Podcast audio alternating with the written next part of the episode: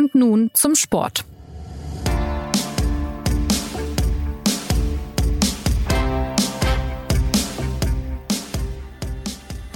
Herzlich willkommen zur neuen Folge des SZ Sport Podcasts. Vor etwas mehr als einem Jahr haben wir an dieser Stelle gefragt, ob der Sport von der Pandemie KO geschlagen worden ist, weil die damaligen Corona-Maßnahmen den Amateur- und Profisport erheblich getroffen haben. Die Folgen von damals sind noch immer spürbar und die Grundfrage, die ist leider geblieben. In leichter Abwandlung, denn nun geht es um 2G oder 3G, um Profis, die sich nicht impfen lassen wollen, welche Auswirkungen das hat und wie damit umzugehen ist. Joshua Kimmich vom FC Bayern ist hier zum prominentesten Beispiel geworden und zum Symbol dafür, wie nicht Geimpfte den geimpften Großteil der Gesellschaft vor Probleme stellen. Die jüngsten Auswirkungen von Covid und der politischen Bestimmung auf den Profifußball und dessen Umgang damit, darüber sprechen wir in dieser Folge von nun zum Sport. Mein Name ist Anna Dreher und ich freue mich sehr, dass uns heute Nico Fried zugeschaltet ist, Redaktionsleiter des Parlamentsbüros in Berlin, der ab und an auch für den Sport schreibt, wie am Wochenende über das Hauptstadtderby. Hallo Nico. Hallo.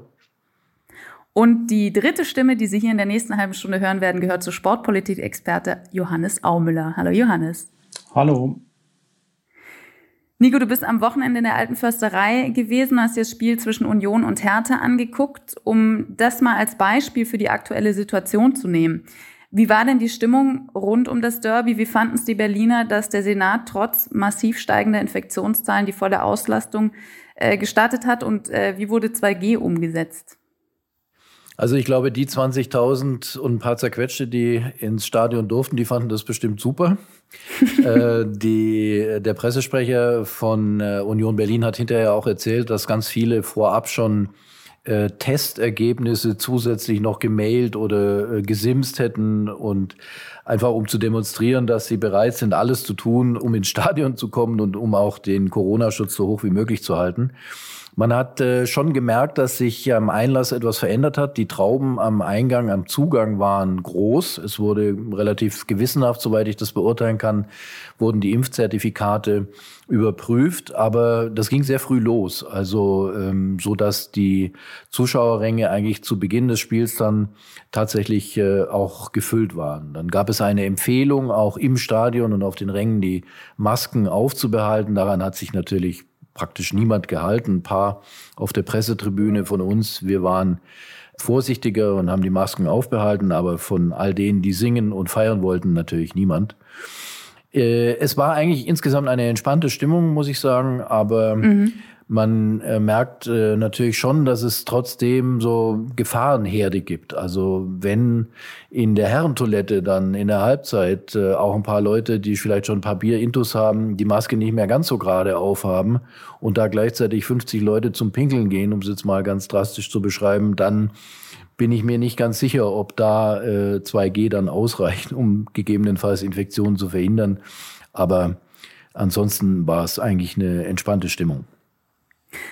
Was mir da sofort in den Kopf gekommen ist, irgendwie jetzt auch angesichts dessen, was ab äh, der kommenden Woche in äh, den Bundesländern alles nicht mehr erlaubt ist und wenn man auch beobachtet, was im Ausland passiert an Protesten äh, angesichts neuer Einschränkungen und so weiter.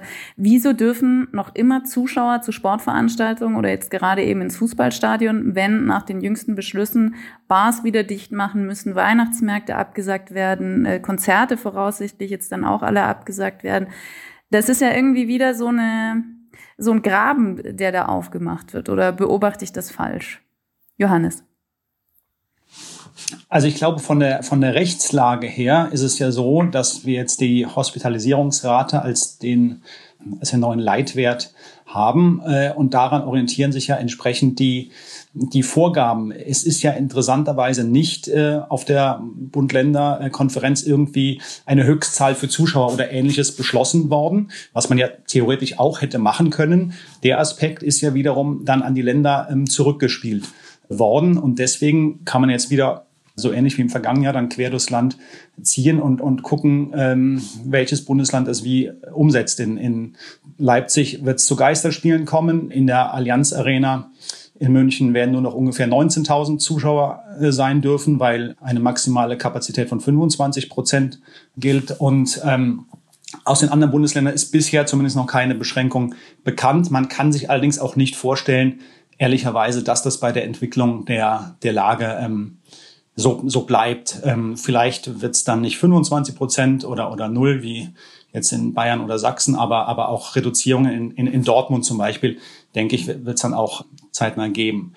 Aber ich glaube, aus dieser Beobachtung von dir leitet sich vielleicht auch was, was generelleres ab über die, über die jetzige Situation des, ähm, des Fußballs und in seinem Wechselspiel zur Gesellschaft und zur Politik. Denn vor einem Jahr oder zu Beginn der Pandemie war es ja schon irgendwie so, dass es natürlich auch die Debatte gab, warum dürfen Fußballer schon wieder ähm, Fußball spielen äh, und die Kinder nicht auf den Spielplatz.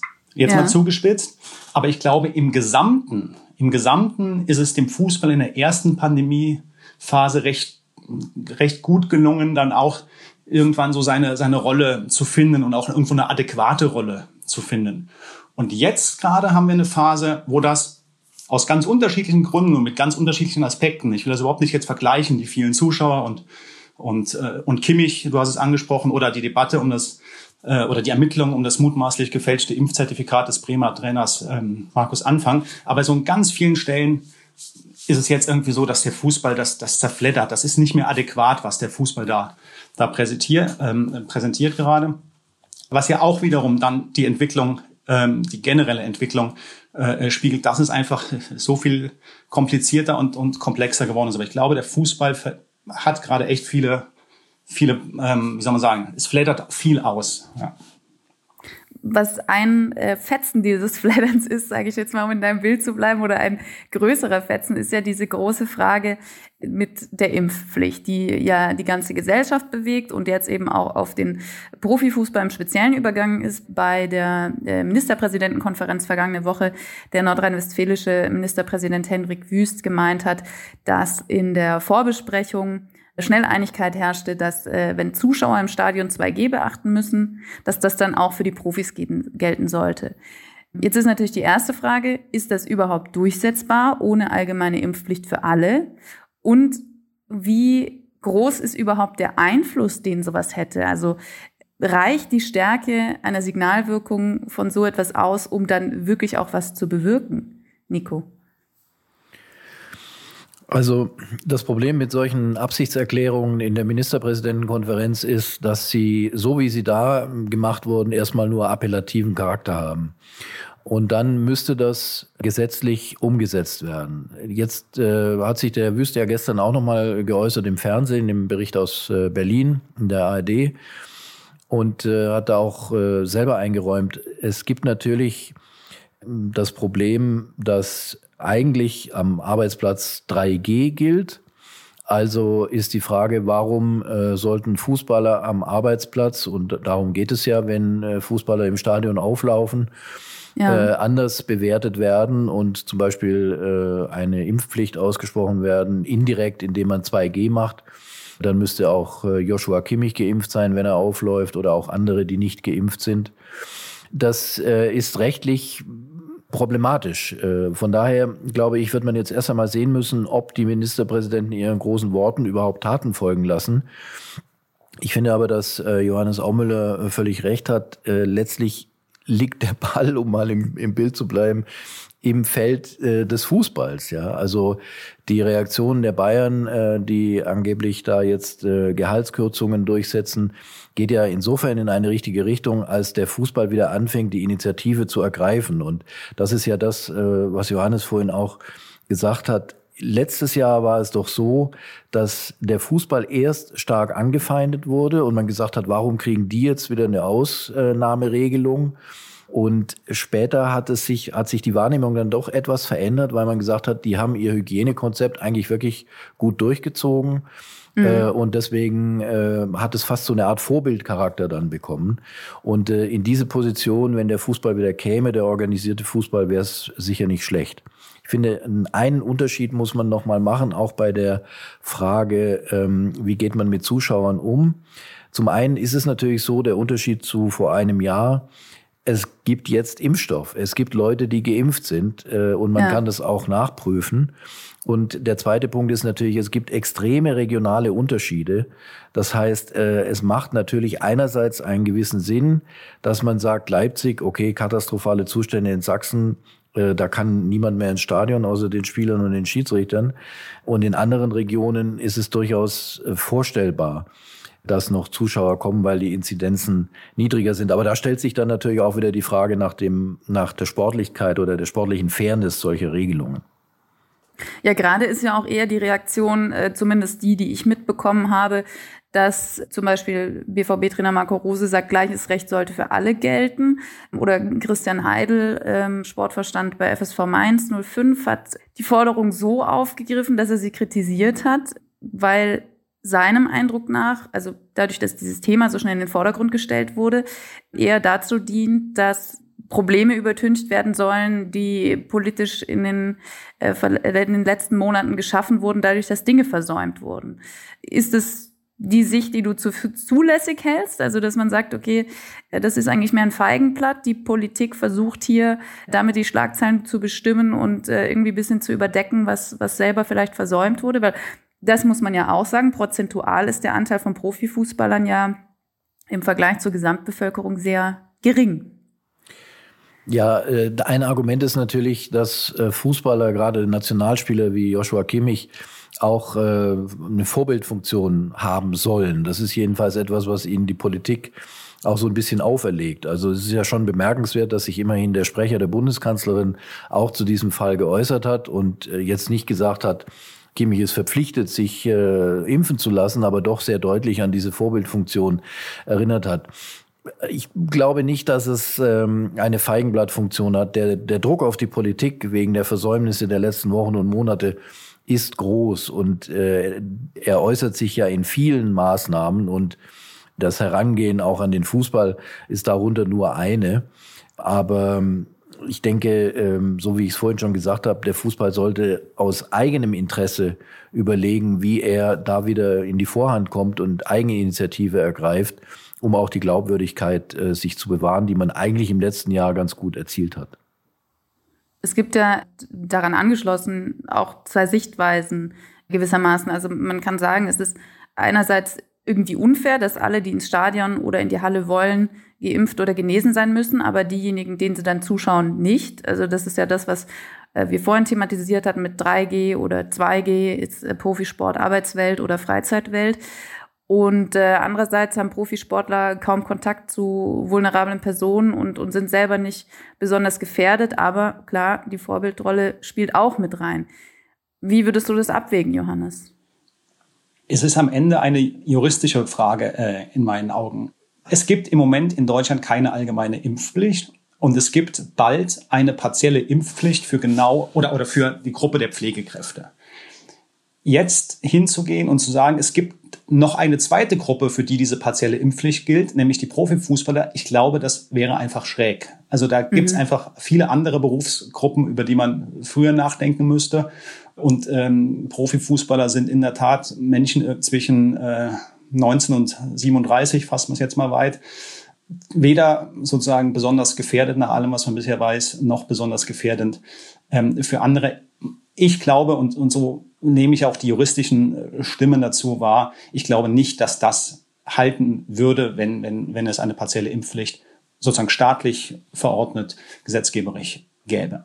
Was es halt im Fußball gibt, und da unterscheidet sich der Fußball ähm, oder der Profisport als, als solcher, als Ganzer von vielen anderen Branchen. Er hat selber natürlich die Möglichkeit zu gestalten der Fußball organisiert sich selbst und der Fußball gibt sich gewisse Regeln. Ähm, angefangen bei der Frage, mit wie vielen Spielern auf dem Platz stehen, bis hin zu dem Punkt, dass man äh, als Spieler nur an der Bundesliga teilnehmen kann, wenn man bei Dopingkontrollen oder wenn man Dopingkontrollen mitmacht. Und mhm. da kann man jetzt die Frage stellen, wenn der Fußball unbedingt will, dass alle Spieler geimpft sind, dann kann er darüber nachdenken. Und ich meine, das ist ja ehrlich gesagt auch der Punkt, wo man die Politik ein bisschen in Schutz nehmen muss, in meinen Augen. Denn es ist ja erkennbar, zumindest bei den Clubs, die Probleme haben mit ungeimpften Spielern, wie dem FC Bayern, denn es ist ja erkennbar so, dass sie nahezu darum betteln, dass da mal irgendwas kommt von der Politik, weil sie es selber nicht so richtig trauen. Ja, Hassan Salihamidzic, der Sportchef von des FC Bayern, hat gesagt, wir machen das, was die uns vorgeben, sozusagen. Ja, in dem Fall ist es halt die Vorgabe wird nicht von der Politik kommen. Sie müssten es selber machen. Sie müssten selber Kimmich soweit bringen, wenn es denn ihr erklärter Wunsch ist, dass alle Spieler ähm, äh, geimpft sind. Und äh, es ist ja so, für, für den Fußball für den Ablauf des Sports ist es ja einfach wichtig, ja. Ich meine, jetzt haben wir gerade noch eine Saisonphase, wo es vielleicht so vor sich hin plätschert, aber danach ist irgendwann Dortmund, irgendwann geht es in die entscheidende Phase, dann nimmt es diesen Einfluss auf den äh, sozusagen auf die auf, die, auf den Wettbewerb und deswegen muss muss sich der Fußball intern das das das überlegen, ob er das Spielern vorschreiben kann. Ich finde, da sind, äh, ist ein wichtiger Gedanke drin in dem, was der Johannes sagt. Nämlich letztlich doch der Gedanke, der Fußball gibt sich seine Regeln selber. Äh, das war ja immer schon so. Also wenn es für einen Foul auf dem Platz äh, einen Freistoß oder einen Elfmeter gibt äh, und Dutzende oder Hunderte andere Regeln, dann kann man natürlich auch eine Regel aufstellen, die ähm, jetzt nicht unbedingt unmittelbar den Spielverlauf betrifft, aber die Voraussetzungen dazu. Und genauso wie es verboten ist, eigentlich jemanden absichtlich so zu verletzen, dass er daraus einen Schaden davonträgt, auch wenn es äh, gelegentlich passiert, genauso kann der Fußball natürlich auch verbieten, dass Spieler, die nicht geimpft sind, andere gefährden. Jetzt kann man sagen, die sind nicht so Sie sind jetzt nicht die Risikogruppe oder geben das nicht so weiter. Das mag schon stimmen, aber es gibt natürlich, kann immer Einzelfälle geben. Deswegen finde ich, hat der Johannes recht, wenn er sagt, der Fußball müsste das für sich selber regeln. Und der zweite Punkt, den ich noch wichtig finde bei dieser Frage, wir warten auf Regelungen der Politik. Das ist sicher unbefriedigend einerseits. Auf der anderen Seite muss man sagen, das, was die Bayern jetzt gemacht haben, spricht insofern für sich, als sie eine Rechtslage unmittelbar umgesetzt haben. Ja, es gibt diese, mhm. diese Aussage, dass Leute, die ungeimpft sind und deswegen in Quarantäne müssen, keine Lohnfortzahlung mehr bekommen. So, und jetzt hat man das mal auf hohem Niveau, wenn die Berichte stimmen, umgesetzt. Und ähm, insofern finde ich, ist es auch mal lobenswert, dass ein Verein sagt, okay, das ist die Situation und wir wollen uns da jetzt keine Sonderregelungen geben, sondern setzen das um. Und die Summen sind ja selbst für jemanden, der so viel verdient wie Joshua Kimmich, dann auf die Strecke gesehen schon ganz beachtlich.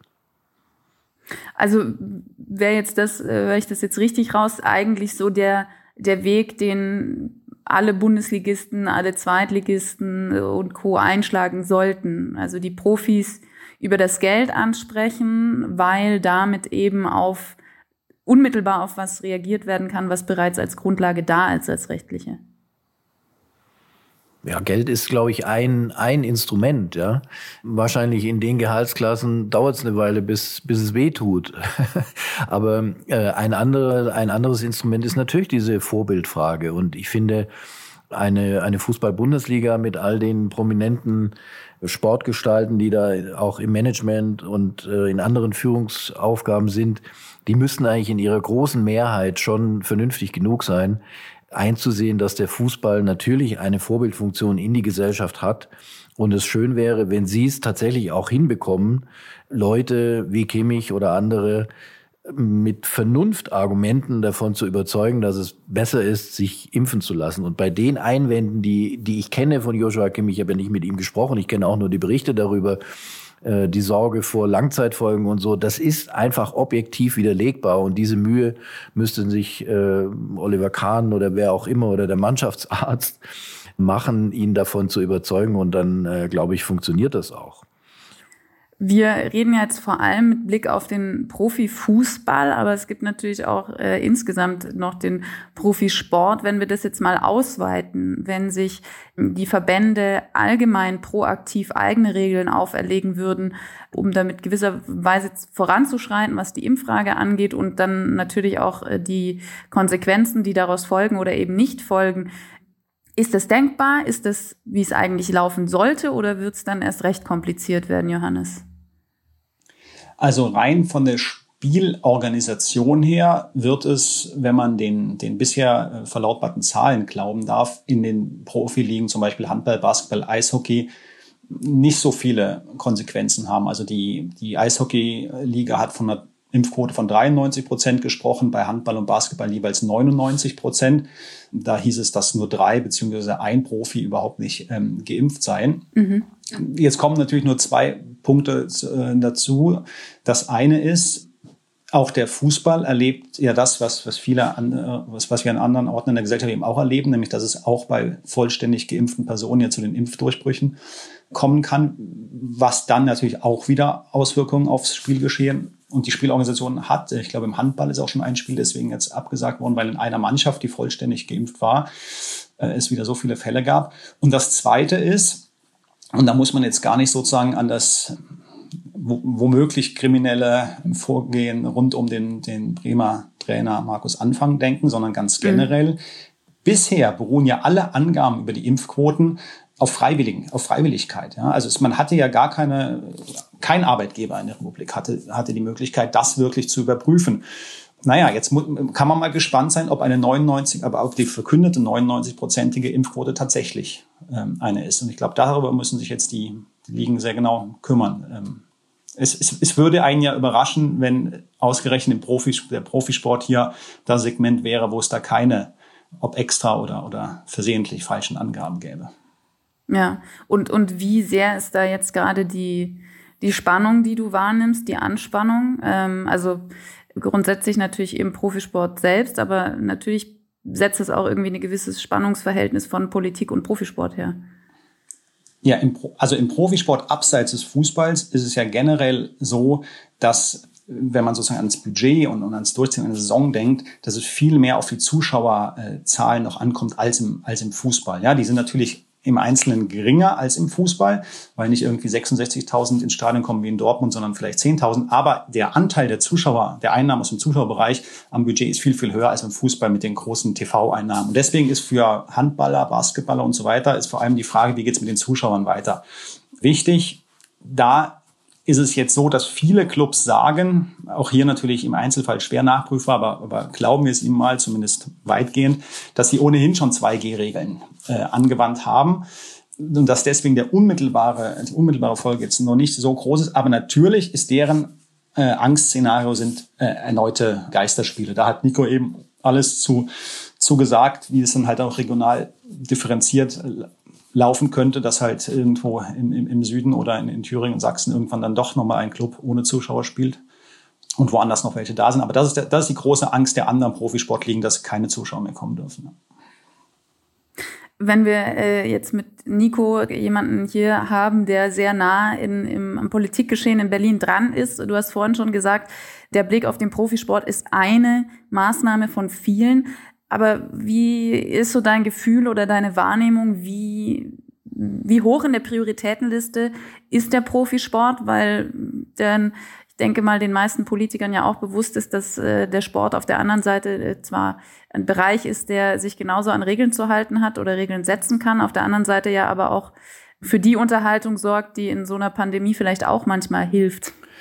Ja, das äh, ist, glaube ich, ein wichtiger Punkt. Das haben wir ja im letzten Jahr auch äh, gesehen, dass äh, über die ja über die Fernsehübertragung dann insbesondere von Fußballspielen tauchte ja gelegentlich dieser Gedanke auf, dass das äh, zumindest etwas Unterhaltung in der in der frustrierenden Gesamtlage gibt, aber es ist natürlich mit dem normalen Fußballerlebnis nicht vergleichbar. Das haben wir alle erlebt, jeder, der in so einem Geisterstadion saß dem hat es keinen Spaß gemacht äh, als Berichterstatter, wenn dann äh, sich allmählich die Ränge wieder gefüllt haben, irgendwann im Sommer und Herbst. Das war schon ein anderes Erlebnis.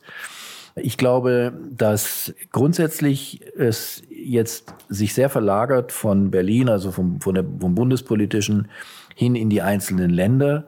Die Ministerpräsidenten stehen jetzt in einer sehr hohen Verantwortung und werden da ihre Regelungen für den Sport finden. Ich glaube, der Gedanke, der da am, am dominantesten sein wird, ist, dass man keine nicht nachvollziehbaren Ungleichheiten schafft.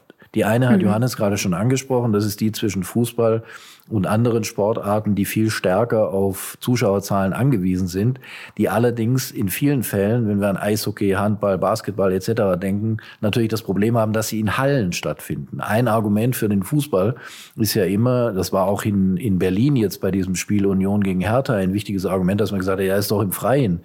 Mhm. Und das ist natürlich in Hallen äh, schon mal anders. Also da müsste man, wenn man 2G anwendet, das natürlich fast noch rigoroser dann auch äh, eigentlich 2G Plus machen, dass man sicher sein kann, dass da niemand in der Halle ist, der vielleicht geimpft ist, aber trotzdem das Virus trägt. Und das Zweite ist, dass die Diskrepanz zwischen Profisport, insbesondere Fußball, und Breitensport nicht zu weit auseinandergehen kann. Also wenn man jetzt zum Beispiel Kindern verbieten würde, sich im Sportverein zu treffen, was ja teilweise schon angedacht ist, äh, unter ja. anderem in Bayern und dann nochmal ausgesetzt wurde und so.